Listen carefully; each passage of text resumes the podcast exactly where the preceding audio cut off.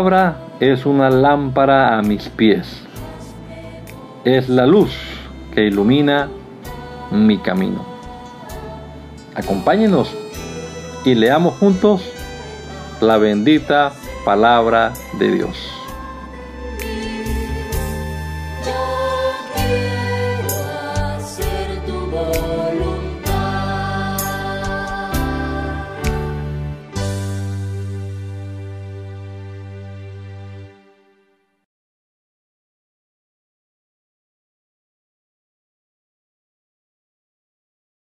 Gracias te damos, Señor Jesucristo, en este nuevo día,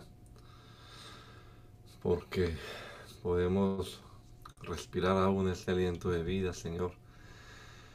Gracias por tu bondad, gracias por tu misericordia, por tenernos acá también frente a tu palabra una vez más, Señor, y esperando que tu Espíritu Santo la ponga en nuestro corazón danos entendimiento, danos sabiduría, que lo que leamos quede grabado en nuestra mente. Enséñanos Dios, instruyenos, te lo rogamos en tu nombre poderoso, Señor, en el nombre de Jesús. Amén, amén.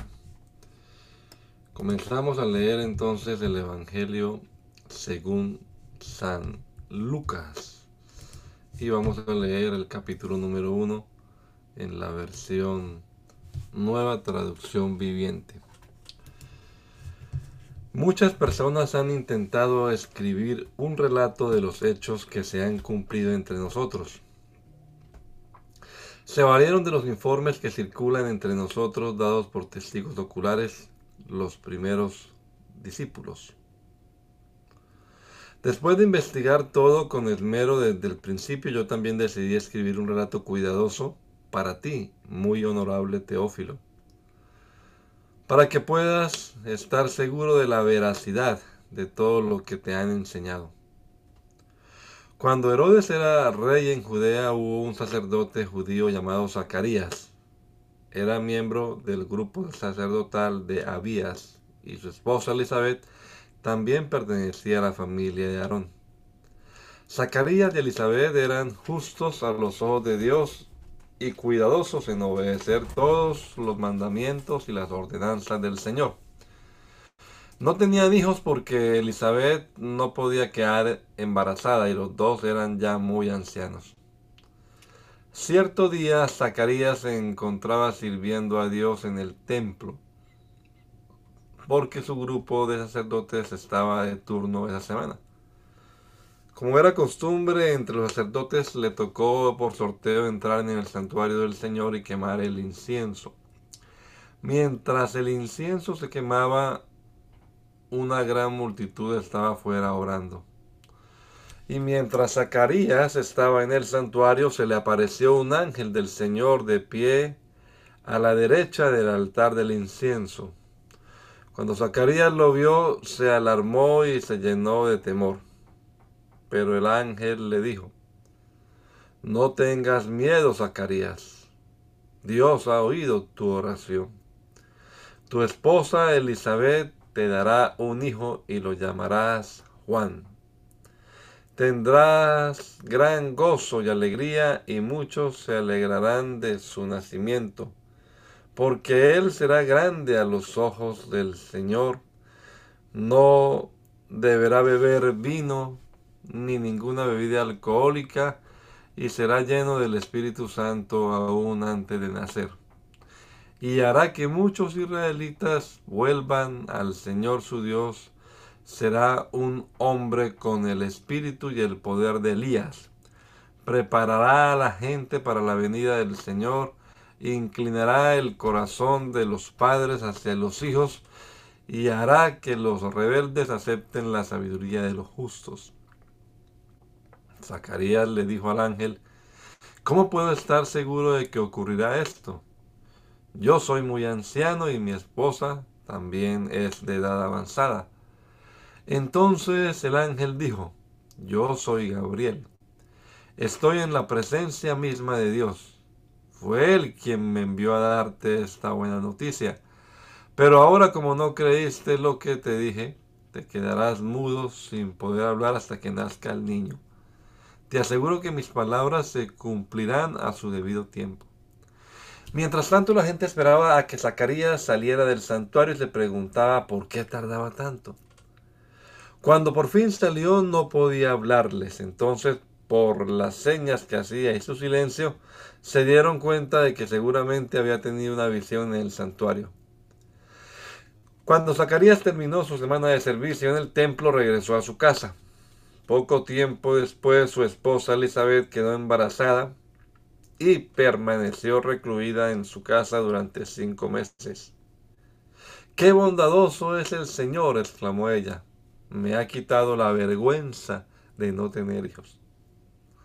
Cuando Elizabeth estaba en su sexto mes de embarazo, Dios envió al ángel Gabriel a Nazaret, una aldea de Galilea, a una virgen llamada María. Ella estaba comprometida para casarse con un hombre llamado José, descendiente del rey David. Gabriel se le apareció y dijo, Saludos, mujer favorecida, el Señor está contigo. Confusa y perturbada, María trató de pensar lo que el ángel quería decir.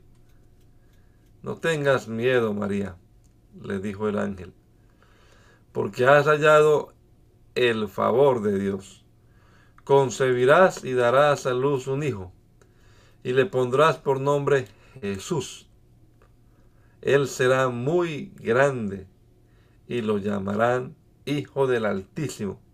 El Señor Dios le dará el trono de su antepasado David, y reinará sobre Israel para siempre. Su reino no tendrá fin. Pero ¿cómo puede suceder esto? Le preguntó María al ángel, soy virgen. El ángel le contestó, el Espíritu Santo vendrá sobre ti y el poder del Altísimo te cubrirá con su sombra, por lo tanto el bebé que nacerá será santo y será llamado Hijo de Dios. Además, tu parienta Elizabeth quedó embarazada en su vejez. Antes la gente decía que ella era estéril pero ha concebido un hijo y ya está en su sexto mes de embarazo, pues nada es imposible para Dios. María respondió, soy la sierva del Señor, que se cumpla todo lo que has dicho acerca de mí. Y el ángel la dejó. Pocos días después, María fue deprisa a la zona montañosa de Judea, al pueblo donde vivía Zacarías. Entró en la casa y saludó a Elizabeth. Al escuchar el saludo de María, el bebé de Elizabeth saltó en su vientre y Elizabeth fue llena del Espíritu Santo. Elizabeth dio un grito de alegría y le exclamó a María, Dios te ha bendecido más que todas las mujeres y tu Hijo es bendito. ¿Por qué tengo este honor de que la madre de mi Señor venga a visitarme? Cuando escuché tu saludo, el bebé saltó de alegría en mi vientre. Eres bendita porque creíste que el Señor haría lo que te dijo. María respondió, oh, cuánto alaba mi alma al Señor.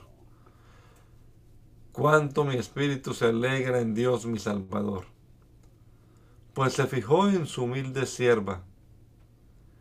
Y de ahora en adelante todas las generaciones me llamarán bendita, pues el Todopoderoso es santo y ha hecho grandes cosas por mí. Él muestra misericordia de generación en generación a todos los que le temen. Su brazo poderoso ha hecho cosas tremendas. Dispersó a los orgullosos y a los altaneros a príncipes derrocó de sus tronos y exaltó a los humildes. Al hambriento llenó de cosas buenas y a los ricos despidió con las manos vacías. Ayudó a su siervo Israel y no se olvidó de ser misericordioso, pues lo prometió a nuestros antepasados, a Abraham y a sus descendientes para siempre. Y María se quedó con Elizabeth unos tres meses y luego regresó a su casa. Cuando se cumplió el tiempo para que naciera el bebé, Elizabeth dio a luz un varón. Todos sus vecinos y parientes se alegraron al enterarse de que Dios había sido tan misericordioso con ella. Cuando el bebé cumplió ocho días, todos se reunieron para la ceremonia de la circuncisión. Querían ponerle por nombre Zacarías, como su padre. Pero Elizabeth dijo, no, su nombre es Juan. ¿Cómo? exclamaron. No hay nadie en tu familia con ese nombre. Entonces le preguntaron por gestos al padre cómo quería que se llamara. Zacarías pidió con señas que le dieran una tablilla para escribir y para sorpresa de todos escribió su nombre es Juan. Al instante Zacarías pudo hablar de nuevo y comenzó a alabar a Dios. Todo el vecindario se llenó del temor reverente y la noticia de lo que había sucedido corrió por todas las colinas de Judea. Los que la oían meditaban sobre los acontecimientos y le preguntaban, ¿qué llegará a ser este niño? Pues la mano del Señor estaba sobre él de una manera especial. Entonces su padre Zacarías se llenó del Espíritu Santo y dio la siguiente profecía. Alaben al Señor, el Dios de Israel, porque ha visitado y redimido a su pueblo nos envió un poderoso Salvador del linaje real de su siervo David, como lo prometió mediante sus santos profetas hace mucho tiempo. Ahora seremos rescatados de nuestros enemigos y de todos los que nos odian. Él ha sido misericordioso con nuestros antepasados al recordar su pacto sagrado, el pacto que prometió mediante un juramento a nuestro antepasado Abraham. Hemos sido rescatados de nuestros enemigos para poder servir sin temor a Dios sin temor, en santidad y justicia, mientras vivamos. Y tú, mi pequeño hijo, serás llamado profeta del Altísimo, porque prepararás el camino para el Señor. Dirás a su pueblo cómo encontrar la salvación mediante el perdón de sus pecados. Gracias a la tierna misericordia de Dios, desde el cielo, la luz matinal está a punto de brillar entre nosotros, para dar luz a los que están en oscuridad y en sombra de muerte, y para guiarnos al camino de la paz. Juan creció y se fortaleció en espíritu y vivió en el desierto hasta que comenzó su ministerio público a Israel. Hermana Luz Marina. En esos días, Augusto, el emperador de Roma, decretó que se hiciera un censo en todo el imperio romano. Este fue el primer censo que se hizo cuando Sirenio era gobernador de Siria. Todos regresaron a los pueblos de sus antepasados a fin de inscribirse para el censo. Como José era descendiente del rey David, tuvo que ir a Belén de Judea, el antiguo hogar de David. Viajó hacia allí desde la aldea de Nazaret de Galilea. Llevó consigo a María, su prometida, quien estaba embarazada. Mientras estaban allí, llegó eh, el momento para que naciera el bebé. María dio a luz a su primer hijo varón. Lo envolvió en tiras de tela y lo acostó en un pesebre porque no había alojamiento disponible para ellos. Esa noche había unos pastores en los campos cercanos que estaban cuidando su rebaño de ovejas. De repente apareció entre ellos un ángel del Señor y el, y el resplandor de la gloria del Señor los rodeó. Los pastores estaban aterrados, pero el ángel los tranquilizó. No tengan miedo, dijo. Les traigo buenas noticias que darán gran alegría a toda la gente. El Salvador, sí, el Mesías, el Señor, ha nacido hoy en Belén, la ciudad de David, y lo reconocerán por la siguiente señal. Encontrarán a un niño envuelto en tiras de tela acostado en un pesebre. De pronto se unió a ese ángel una inmensa multitud, los ejércitos celestiales que alaban a Dios y decían, alababan a Dios y decían, gloria a Dios en el cielo más alto y paz en la tierra para aquellos en quienes Dios se complace. Cuando los ángeles regresaron al cielo, los pastores se dijeron unos a otros, vayamos a Belén, veamos esto que ha sucedido y que el Señor nos anunció. Fueron deprisa a la aldea y encontraron a María y a José, y allí estaba el niño acostado en el pesebre. Después de verlo, los pastores contaron a todos lo que había sucedido y lo que el ángel les había dicho acerca del niño. Todos los que escucharon el relato de los pastores quedaron asombrados, pero María guardaba todas estas cosas en el corazón y pensaba en ellas con frecuencia.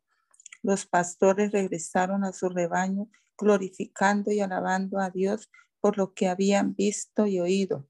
Todo sucedió tal como el ángel les había dicho. Ocho días después, cuando el bebé fue circuncidado, le pusieron por nombre Jesús, el nombre que había dado el ángel aún antes de que el niño fuera concebido. Luego llegó el tiempo para la ofrenda de purificación, como exigía la ley de Moisés después del nacimiento de un niño. Así que sus padres lo llevaron a Jerusalén para presentarlo al Señor.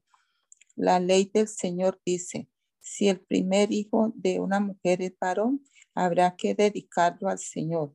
Así que ellos ofrecieron el sacrificio requerido en la ley del Señor, que consistía en un par de tórtolas o dos pichones de paloma.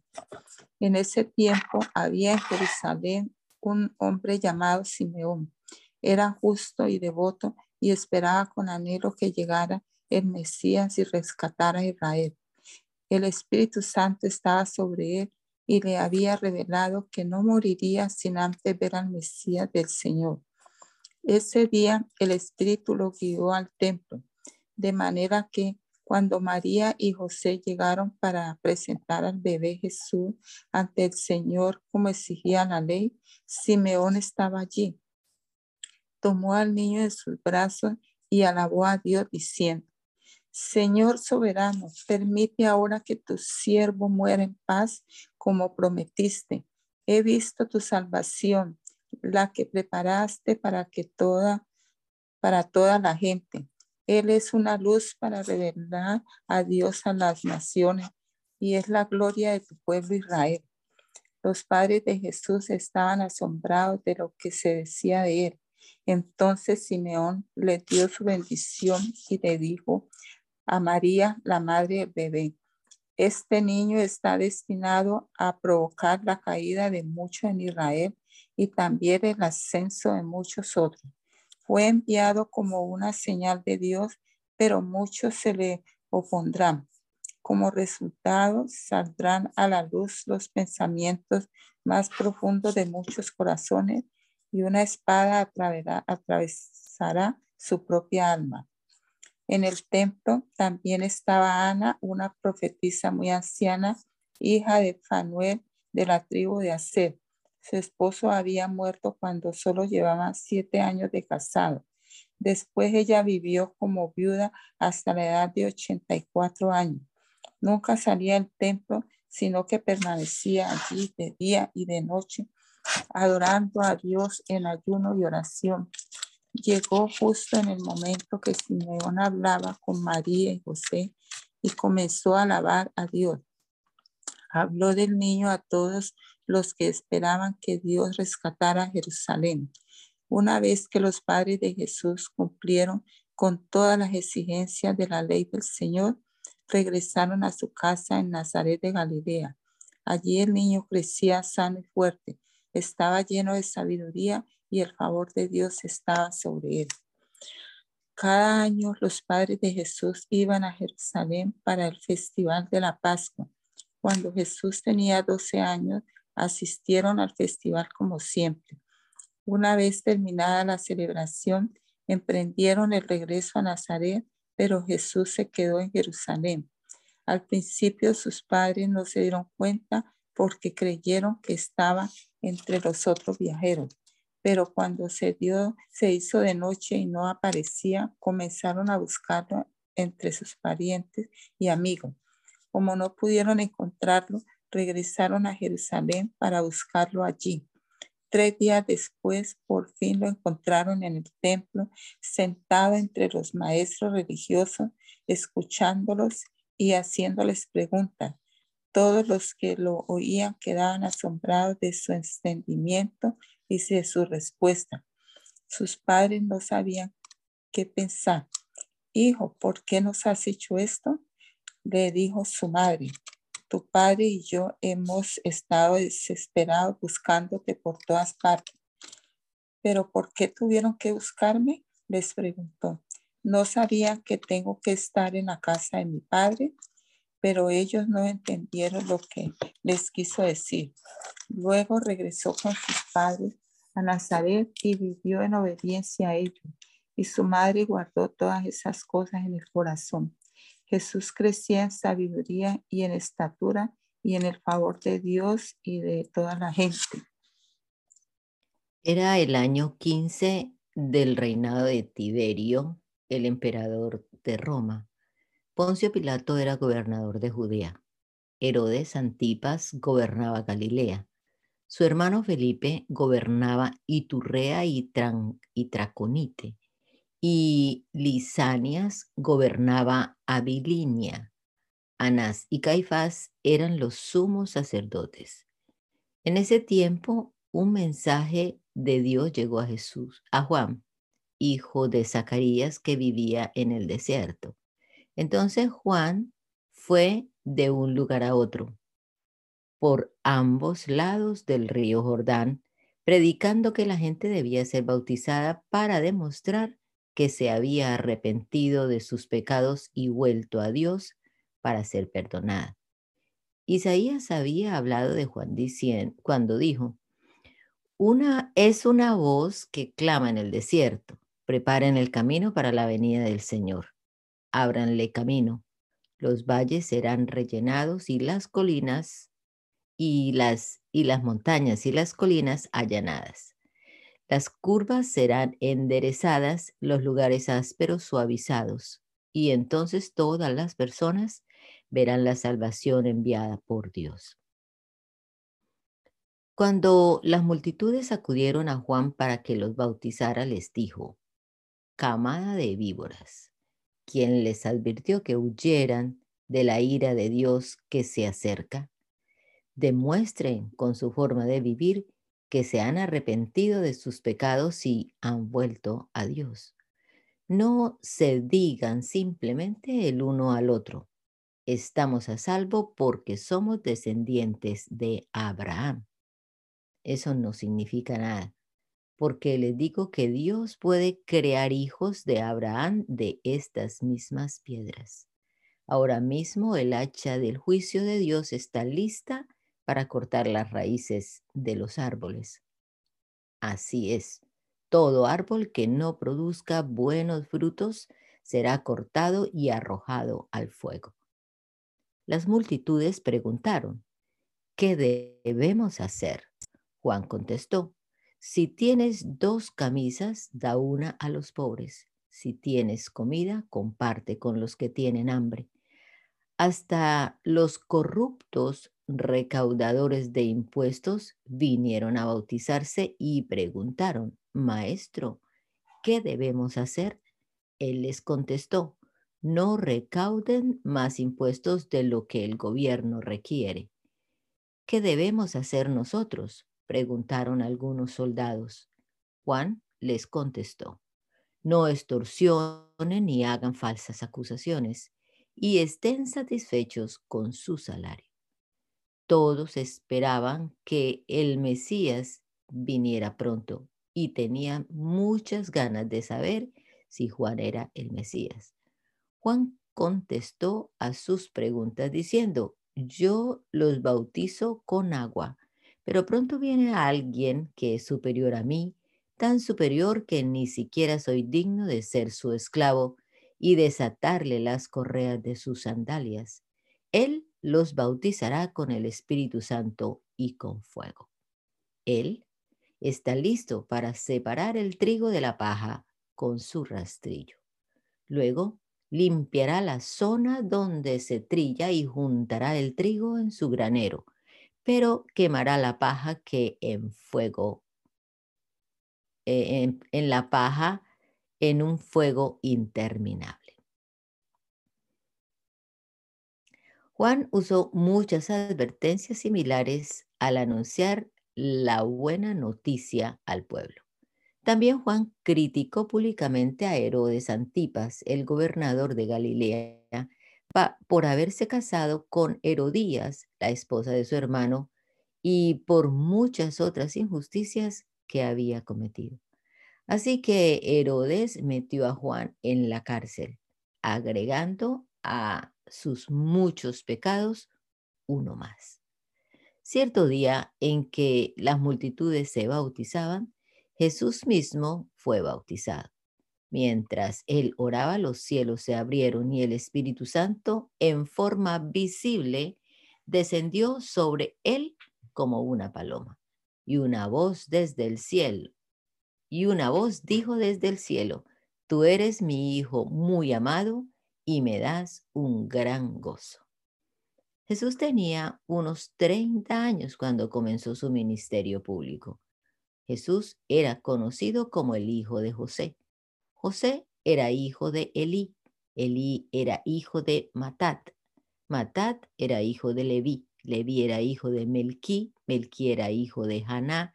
Haná era hijo de José. José era hijo de Matatías. Matatías era hijo de Amós. Amós era hijo de Naún.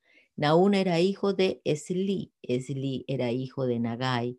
Nagai era hijo de Maat. Maat era hijo de Matatías. Matatías era hijo de Semei. Semei era hijo de Josec. Josec era hijo de Judá. Judá era hijo de Joana. Joana era hijo de Rezá. Rezá era hijo de Zorobabel. Zorobabel era hijo de Salatiel. Salatiel era hijo de Neri. Neri era hijo de Melquí. Melquí era hijo de Adí. Adí era hijo de Cosán, Cosán era hijo de El El Modán era hijo de Er, Er era hijo de Josué, Josué era hijo de Eliezer, Eliezer era hijo de Jorim, Jorim era hijo de Matat, Matat era hijo de Leví, Leví era hijo de Simeón, Simeón era hijo de Judá, Judá era hijo de José, José era hijo de Jonán, Jonán era hijo de Eliakim, Eliakim era hijo de Melea, Melea era hijo de Mainán. Mainán era hijo de Matata. Matata era hijo de Natán. Natán era hijo de David. David era hijo de Isaí. Isaí era hijo de Obed. Obed era hijo de Boaz. Boaz era hijo de Salmón. Salmón era hijo de Naasón. Naasón era hijo de Aminadab. Aminadab era hijo de Admin. Admin era hijo de Arni. Arni era hijo de Esrom, Esrom era hijo de Fares, Fares era hijo de Judá, Judá era hijo de Jacob, Jacob era hijo de, de Isaac, Isaac era hijo de Abraham, Abraham era hijo de Tare, Tare era hijo de Nacor, Nacor era hijo de Serug, Serug era hijo de Ragua, eh, Ragau, Ragau era hijo de Peleg, Peleg era hijo de Eber, Eber era hijo de Sala, Sala era hijo de Cainán, Cainán era hijo de Arfasad, Arfasad era hijo de Sem, Sem era hijo de Noé, Noé era hijo de Lamec, Lamec era hijo de Matusalén, Matusalén era hijo de Enoch, Enoch era hijo de Jared, Jared era hijo de Maalaleel, Maalaleel era hijo de Cainán. Cainán era hijo de Enos, Enos era hijo de Sed, Sed era hijo de Adán, Adán era hijo de Dios. Anita. Ok. Entonces Jesús, lleno del Espíritu Santo, regresó del río Jordán y llevó al desierto donde fue tentado por el diablo durante cuarenta días. Comió nada en todo ese tiempo y comenzó a tener mucha hambre. Entonces el diablo le dijo, si eres el Hijo de Dios, dile a esta piedra que se transforme en pan. Jesús le dijo, no, las escrituras dicen la gente no vive solo de pan. Entonces el diablo lo llevó a una parte alta y desplegó ante él todos los reinos del mundo en un solo instante. Te daré la gloria de estos reinos y autoridad sobre ellos, le dijo el diablo, porque son míos para dárselos a quien yo quiera. Te daré todo esto si me adoras. Jesús le respondió, las escrituras dicen, adora al Señor tu Dios y sírvelo solo a Él. Entonces el diablo lo llevó a Jerusalén, al punto más alto del templo, y dijo, si eres el Hijo de Dios, tírate, pues las escrituras dicen, Él ordenará a sus ángeles que te protejan y te guarden, y te sostendrán con sus manos para que ni, ni siquiera te lastimes el pie con una piedra. Jesús le respondió, las escrituras también dicen, no podrás, no pondrás a prueba al Señor tu Dios. Cuando el diablo terminó de tentar a Jesús, lo dejó hasta la siguiente oportunidad. Entonces Jesús regresó a Galilea, lleno del poder del Espíritu Santo. Las noticias acerca de él corrieron rápidamente por toda la región. Enseñaba con frecuencia en las sinagogas y todos lo elogiaban. Cuando llegó a Nazaret, la aldea donde creció, fue como de costumbre a la sinagoga el día de descanso y se puso de pie para leer las escrituras. Le dieron el rollo del profeta Isaías. Jesús lo desenrolló y encontró el lugar donde está escrito lo siguiente. El Espíritu del Señor está sobre mí porque me ha ungido para llevar la buena noticia a los pobres. Me ha enviado a proclamar que los cautivos serán liberados, que los ciegos verán, que los oprimidos serán puestos en libertad y que ha llegado el tiempo del favor del Señor. Lo enrolló de nuevo, se lo entregó al ayudante y se sentó. Todas las miradas en la sinagoga se fijaron en él. Después Jesús comentó a hablarles, la escritura que acaban de oír se ha cumplido este mismo día. Todos hablaban bien de él y estaban asombrados de la gracia con la que salían las palabras de su boca. ¿Cómo puede ser? preguntaban. ¿No es este el hijo de José? Entonces Jesús les dijo, seguramente ustedes me citarán el proverbio que dice, médico, cúrate a ti mismo, para decirme, haz milagros aquí en tu propio pueblo, como los que hiciste en Capernaum. Pero les digo la verdad, ningún profeta es aceptado en su propio pueblo. Sin duda, había muchas viudas necesitadas en Israel en el tiempo de Elías, cuando los cielos se cerraron por tres años y medio y un hambre terrible devastó la tierra. Sin embargo, Elías no fue enviado en ninguna de ellas. En cambio, lo enviaron a una extranjera, a una viuda de Sarepta en la tierra de Sidón. También había muchos leprosos en Israel en el tiempo del profeta Eliseo, pero el único sanado fue Naamán, un sirio. Al oír eso, la gente de la sinagoga se puso furiosa. Se levantaron de un salto, lo atacaron y lo llevaron a la fuerza hasta el borde del cerro sobre el cual estaba construida la ciudad.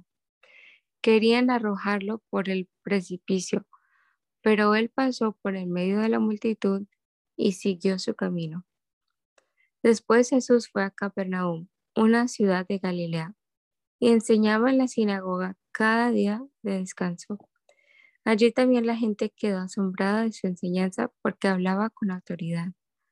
Cierta vez que Jesús estaba en la sinagoga, un hombre poseído por un demonio, un espíritu maligno, comenzó a gritarle a Jesús, Vete, ¿por qué te entrometes con nosotros, Jesús de Nazaret? ¿has venido a destruirnos? Yo sé quién eres, el santo de Dios. Cállate, lo interrumpió Jesús y le ordenó, sal de este hombre. En ese mismo instante, el demonio arrojó el hombre al suelo mientras la multitud miraba. Luego salió de él sin hacerle más daño.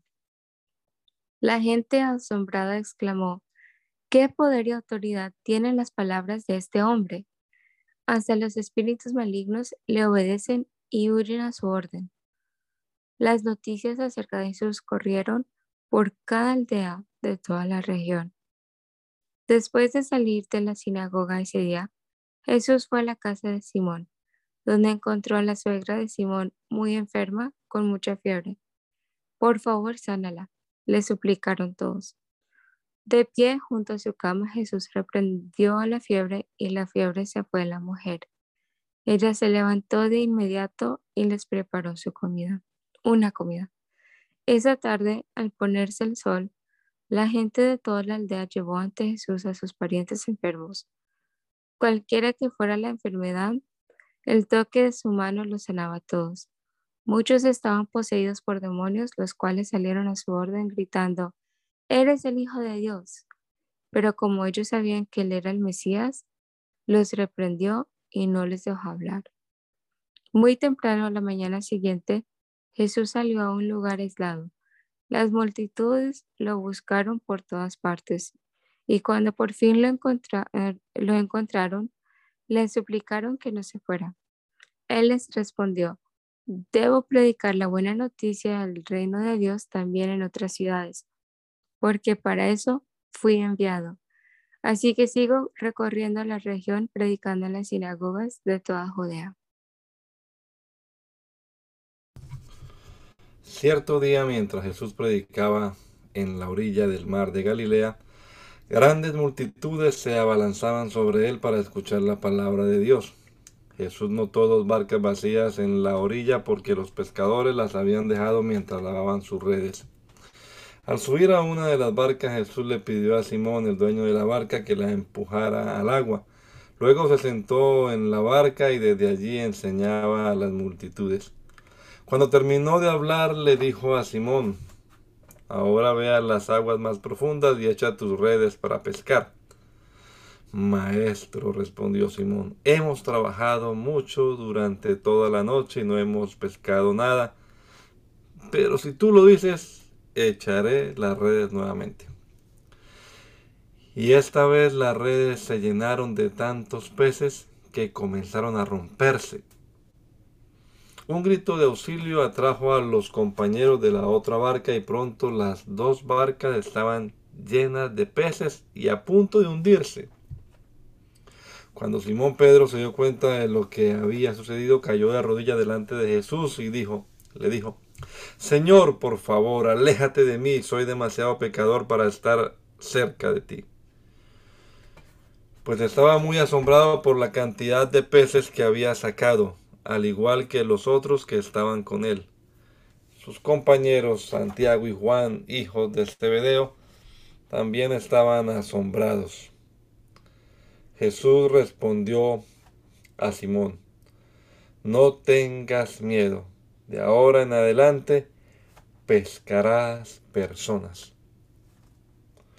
Y en cuanto llegaron a tierra firme, dejaron todo y siguieron a Jesús.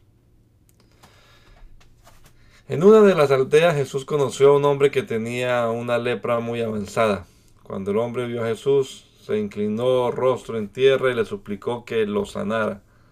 Señor, le dijo, si tú quieres puedes sanarme y dejarme limpio. Jesús extendió la mano y lo tocó. Si quiero, dijo, queda sano. Al instante la lepra desapareció. Entonces Jesús le dio instrucciones de que no dijera a nadie lo que había sucedido. Le dijo, preséntate ante el sacerdote y deja que te examine. Lleva contigo la ofrenda que exige la ley de Moisés a los que son sanados de lepra. Esto será un testimonio público de que has quedado limpio. Sin embargo, a pesar de las instrucciones de Jesús, la noticia de su poder corrió aún más y grandes multitudes llegaron para escucharlo predicar y ser sanados de sus enfermedades. Así que Jesús muchas veces se alejaba al desierto para orar. Cierto día, mientras Jesús enseñaba, algunos fariseos y maestros de la ley religiosa estaban sentados cerca. Al parecer esos hombres habían llegado de todas las aldeas de Galilea y Judea y también de Jerusalén y el poder sanador del Señor estaba presente con fuerza en Jesús. Unos hombres llegaron cargando a un paralítico en una camilla. Trataron de llevarlo dentro a donde estaba Jesús, pero no pudieron acercarse a él debido a la multitud. Entonces subieron al techo y quitaron algunas tejas. Luego bajaron al enfermo en su camilla hasta ponerlo en medio de la multitud, justo frente a Jesús. Al ver la fe de ellos, Jesús le dijo al hombre, joven, tus pecados son perdonados.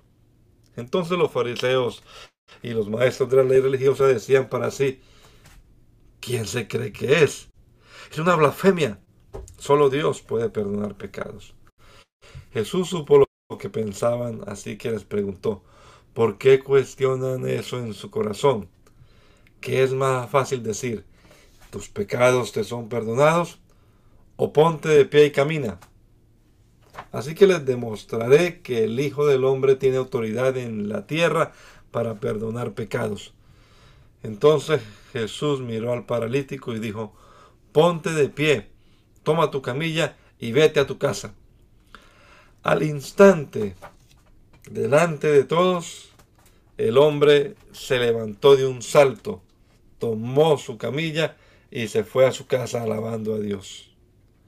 El asombro se apoderó de todos y quedaron pasmados y alababan a Dios exclamando, hoy hemos visto cosas maravillosas. Tiempo después, al salir de la ciudad, Jesús vio a un cobrador de impuestos llamado Leví sentado en su cabina de cobrador. Sígueme y sé mi discípulo, le dijo Jesús. Entonces Leví se levantó, dejó todo y lo siguió. Más tarde, Leví dio un banquete en su casa con Jesús como invitado de honor. Muchos de los cobradores de impuestos, compañeros de Leví y otros invitados comieron con ellos.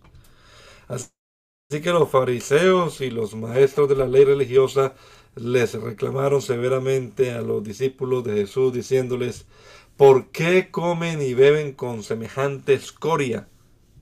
Jesús les contestó, la gente sana no necesita médico, los enfermos sí. No he venido a llamar a los que se creen justos, sino a los que saben que son pecadores y necesitan arrepentirse. Cierto día algunas personas le dijeron a Jesús, los discípulos de Juan el Bautista ayunan y oran con frecuencia igual que los discípulos de los fariseos. ¿Por qué tus discípulos están siempre comiendo y bebiendo? Jesús contestó, ¿acaso los invitados de una boda ayunan mientras festejan con el novio? Por supuesto que no, pero un día el novio será llevado y entonces sí ayunarán. Luego Jesús les dio la siguiente ilustración. Nadie quita un pedazo de tela de una prenda nueva y la usa para remendar una prenda vieja. Pues la prenda nueva se arruinaría y el remiendo nuevo no haría juego con la prenda vieja. Nadie pone vino nuevo en cueros viejos, pues el vino nuevo reventaría los cueros, el vino se derramaría y los cueros quedarían arruinados. El vino nuevo debe guardarse en cueros nuevos. Ni nadie que prueba el vino añejo parece querer el vino nuevo, pues dicen, el añejo es mejor. Cierto día de descanso, mientras Jesús caminaba por unos terrenos sembrados, sus discípulos arrancaron unas espigas de grano, las frotaron entre sus manos para sacarle la cáscara y se comieron los granos. Algunos fariseos dijeron, ¿por qué violan la ley al cosechar granos en el día de descanso?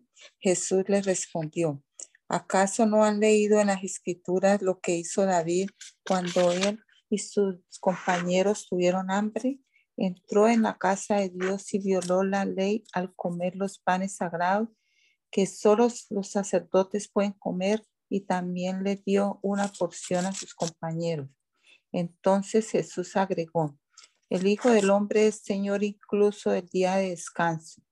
Otro día de descanso, un hombre que tenía la mano derecha deforme estaba en la sinagoga mientras Jesús enseñaba.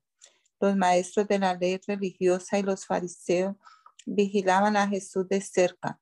Si sanaba la mano del hombre, tenían pensado acusarlo por trabajar en el día de descanso. Pero Jesús sabía lo que pensaban y le dijo al hombre con la mano deforme, ven y ponte de pie frente a todos. Así que el hombre pasó adelante. Entonces Jesús les dijo a sus acusadores, tengo una pregunta para ustedes. ¿Permite la ley hacer buenas acciones en el día de descanso o en un día para hacer el mal? ¿Es un día para salvar la vida o para destruirla? Miró uno por uno a los que lo rodeaban y luego le dijo al hombre, extiende la mano. Entonces el hombre la extendió y la mano quedó restaurada. Al ver esto, los enemigos de Jesús se llenaron de rabia y comenzaron a discutir para decidir qué harían con él. Cierto día, poco tiempo después, Jesús subió a un monte a orar y oró a Dios toda la noche. Al amanecer, llamó a todos sus discípulos y escogió a doce de ellos para que fueran apóstoles. Sus nombres son los siguientes. Simón, a quien llamó Pedro, Andrés, hermano de Pedro, Santiago, Juan, Felipe, Bartolomé, Mateo, Tomás, Santiago, hijo de Alfeo, Simón, a quien llamaban el celote, Judas, hijo de Santiago, Judas Iscariote, quien después lo traicionó. Cuando descendieron del monte, los discípulos se quedaron con Jesús en un amplio lugar llano, rodeado de muchos seguidores y de las multitudes. Había gente de toda Judea y Jerusalén y de lugares tan al norte, tan al norte como las costas de Tiro y Sidón. Habían llegado para oírlo y para ser sanados de sus enfermedades. Y los que eran atormentados por espíritus malignos fueron sanados. Todos trataban de tocarlo porque de él salía poder sanador y los sanó a todos. Entonces Jesús se volvió hacia sus discípulos y les dijo, Dios los bendice a ustedes que son pobres, porque el reino de Dios les pertenece. Dios los bendice a ustedes que ahora tienen hambre, porque serán saciados. Dios los bendice a ustedes que ahora lloran, porque a su debido tiempo reirán. Qué bendiciones les esperan cuando la gente los odie y los excluya, cuando se burlen de ustedes y los maldigan como si fueran gente maligna porque siguen al Hijo del Hombre. Cuando les suceda eso, pónganse contentos. Sí, salten de alegría porque les espera una gran recompensa en el cielo y recuerden que los antepasados de ellos trataron a los antiguos profetas de la misma manera. ¿Qué aflicción les esperaba? Les espera a ustedes los que son ricos, porque su, única felicidad es aquí y ahora. ¿Qué aflicción les espera a ustedes los que ahora están gordos y prósperos? Porque tienen un horrible tiempo de hambre por delante. ¿Qué aflicción les espera a ustedes los que ahora se ríen, porque su risa se convertirá en luto y dolor. ¿Qué aflicción les espera a ustedes los que son elogiados por las multitudes, porque sus antepasados también elogiaron a falsos profetas? A los que están dispuestos a escuchar les digo, amen a sus enemigos, hagan bien a, a quienes los odian, bendigan a quienes los maldicen, Oren por aquellos que los lastiman. Si alguien te da una bofetada en una mejilla, ofrécele también la otra mejilla. Si alguien te exige el abrigo, ofrécele también la camisa. Dale a cualquiera que te pida y cuando te quiten las cosas no trates de recuperarlas. Traten a los demás como les gustaría que ellos los trataran a ustedes. Si solo aman a quienes los aman a ustedes, ¿qué mérito tienen? Hasta los pecadores aman a quienes los aman a ellos y solo hacen bien a los que son buenos con ustedes. ¿Qué mérito tienen? Hasta los pecadores hacen eso. Y si prestan dinero solamente a quienes pueden devolverlo, ¿qué mérito tienen? Hasta los pecadores prestan a otros pecadores a cambio de un reembolso completo. Amen a sus enemigos, háganle bien, presten sin esperar nada a cambio. Entonces su recompensa del cielo será grande y se estarán comportando verdaderamente como hijos del Altísimo, pues Él es bondadoso con los que son desagradecidos y perversos. Deben ser compasivos, así como su Padre es compasivo. No juzguen a los demás y no serán juzgados. No condenen a otros para que no se vuelva en su contra. Perdonen a otros ustedes serán perdonados. Den y reciban. Lo que den a otros les será devuelto por completo. Apretado, sacudido, para que haya lugar para más, desbordante y derramado sobre el regazo la cantidad que den determinará la cantidad que recibirán a cambio. Luego Jesús le dio, le dio la siguiente ilustración. ¿Puede un ciego guiar a otro ciego? ¿No caerán los dos en una zanja? Los alumnos no son superiores a su maestro, pero el alumno que complete su entendimiento se volverá como su maestro. ¿Y por qué te preocupas por la astilla en el ojo de tu amigo cuando tú tienes un tropo en el tuyo? ¿Cómo puedes decir, amigo, déjame ayudarte a sacar la astilla de tu ojo cuando tú no puedes ver más allá del tronco que está en tu propio ojo? Hipócrita, primero quita el tronco de tu ojo, después verás lo suficientemente bien para ocuparte de la astilla en el ojo de tu amigo. Un buen árbol no puede producir frutos malos y un árbol malo no puede producir frutos buenos. Al árbol se le identifica por su fruto. Los higos no se no se recogen de los espinos y las uvas no se cosechan en las de la zarza. Una persona buena produce cosas buenas del tesoro de su buen corazón y una persona mala produce cosas malas del tesoro de su mal corazón. Lo que uno dice brota de lo que hay en el corazón. Así que, ¿por qué siguen llamándome Señor, Señor cuando no hacen lo que digo? Les mostraré cómo es cuando una persona viene a mí, escucha mi enseñanza y después la sigue. Es como una persona que para construir una casa cava hondo y echa los cimientos sobre roca sólida. Cuando suben las aguas de la inundación y golpean contra esa casa, esa casa queda intacta porque está bien construida. Pero el que oye y no obedece es como una persona que construye una casa sobre el suelo sin cimiento. Cuando las aguas de la inundación azotan esa casa, se derrumbará en un montón de escombros. Cuando Jesús terminó de decir todo eso a la gente, regresó a Capernaum. En ese tiempo, un apreciado esclavo de un oficial romano estaba enfermo y a punto de morir. Cuando el oficial oyó hablar de Jesús, envió a unos respetados ancianos judíos a pedirle que fuera a sanar a su esclavo. De todo corazón, le suplicaron a Jesús que ayudara al hombre.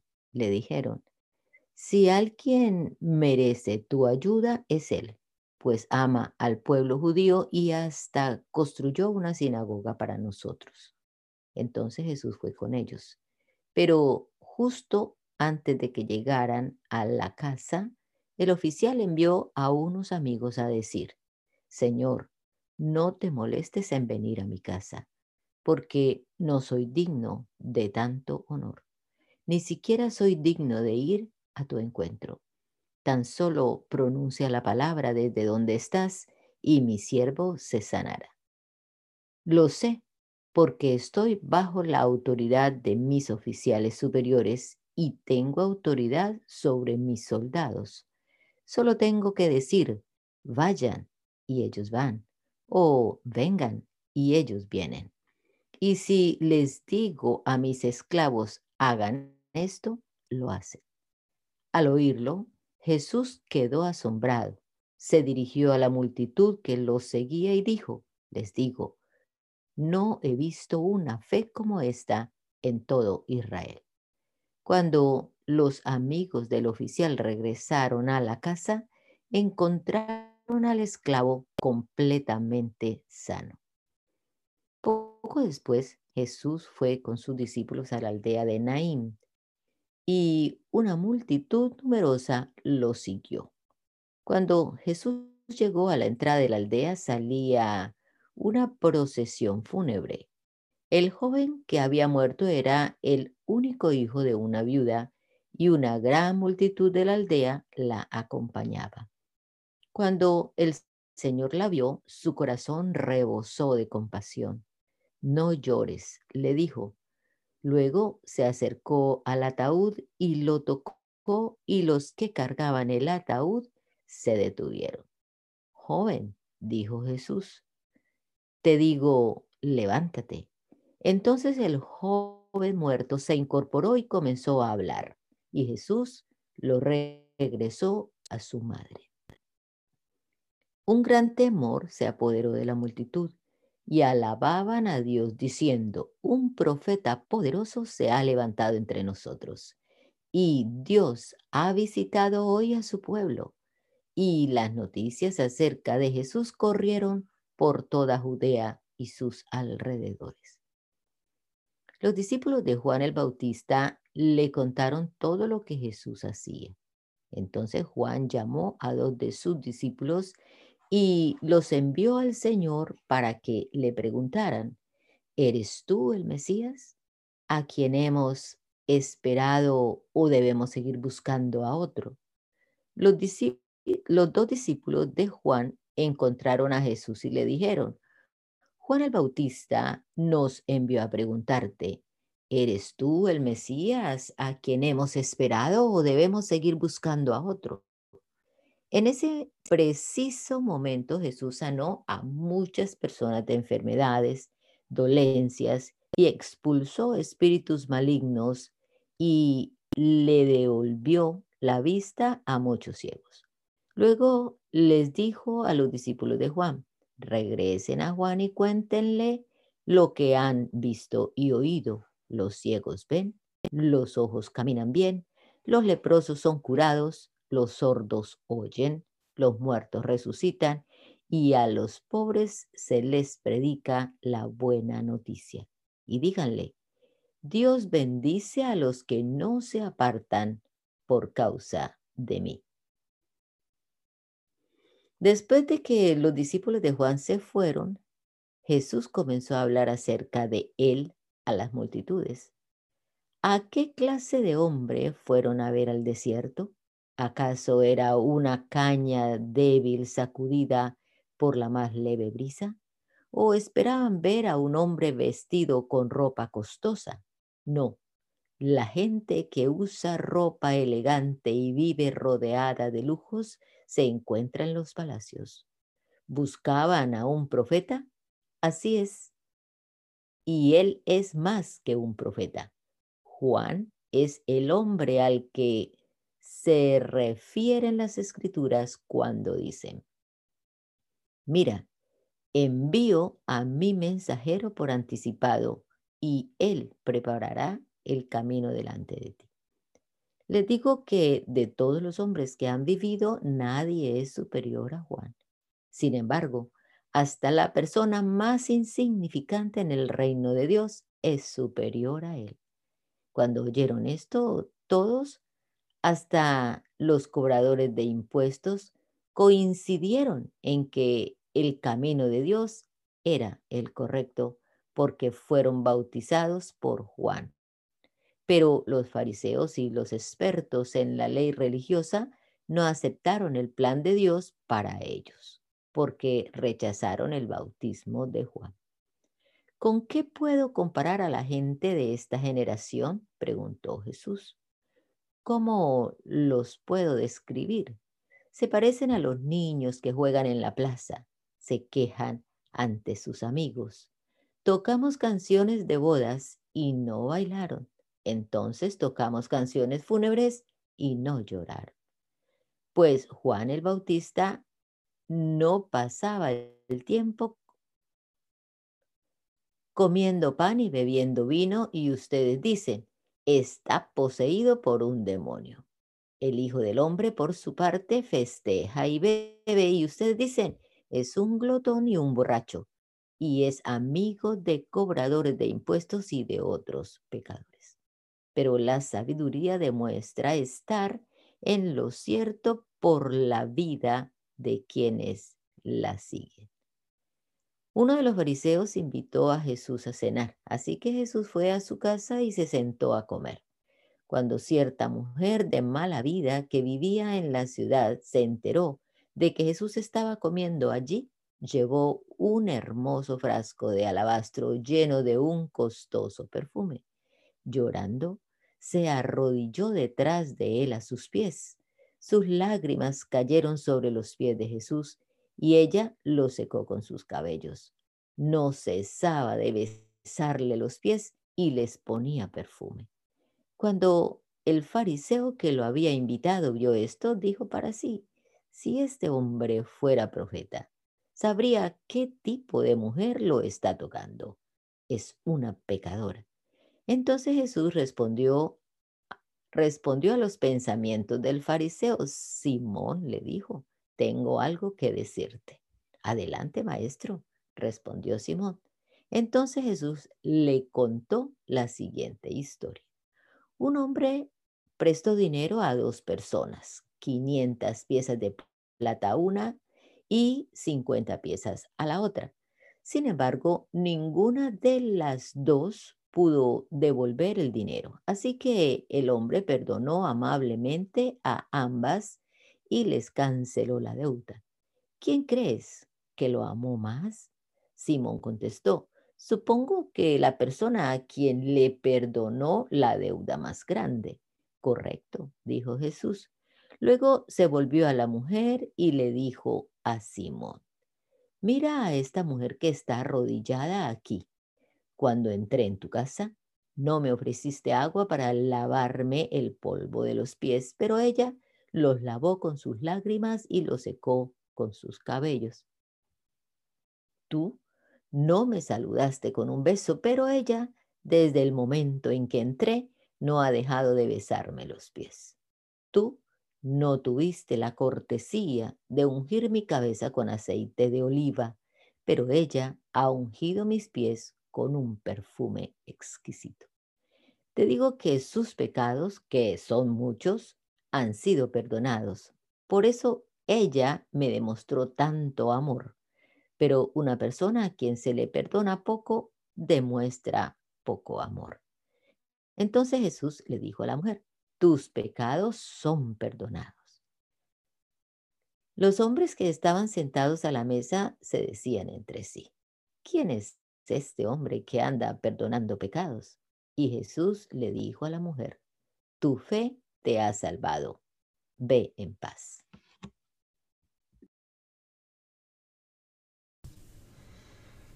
¿Puede orar, Anita? Ok. Gracias, Señor Jesús. Te damos en esta mañana por un nuevo día, por tus nuevas misericordias. Gracias, Señor Jesús, porque hasta aquí tú nos has ayudado, nos has guardado. Ayúdanos, Señor Jesús, a, a poner en práctica tu palabra, a escudriñarlo, a estudiarlo y a, seguir obedeciendo tu palabra. Ayúdanos, Señor Jesús, en el día de hoy. Guárdanos de todo mal, em, que todo lo que hagamos sea para tu gloria y para tu honra. En tu nombre, Jesús. Amén.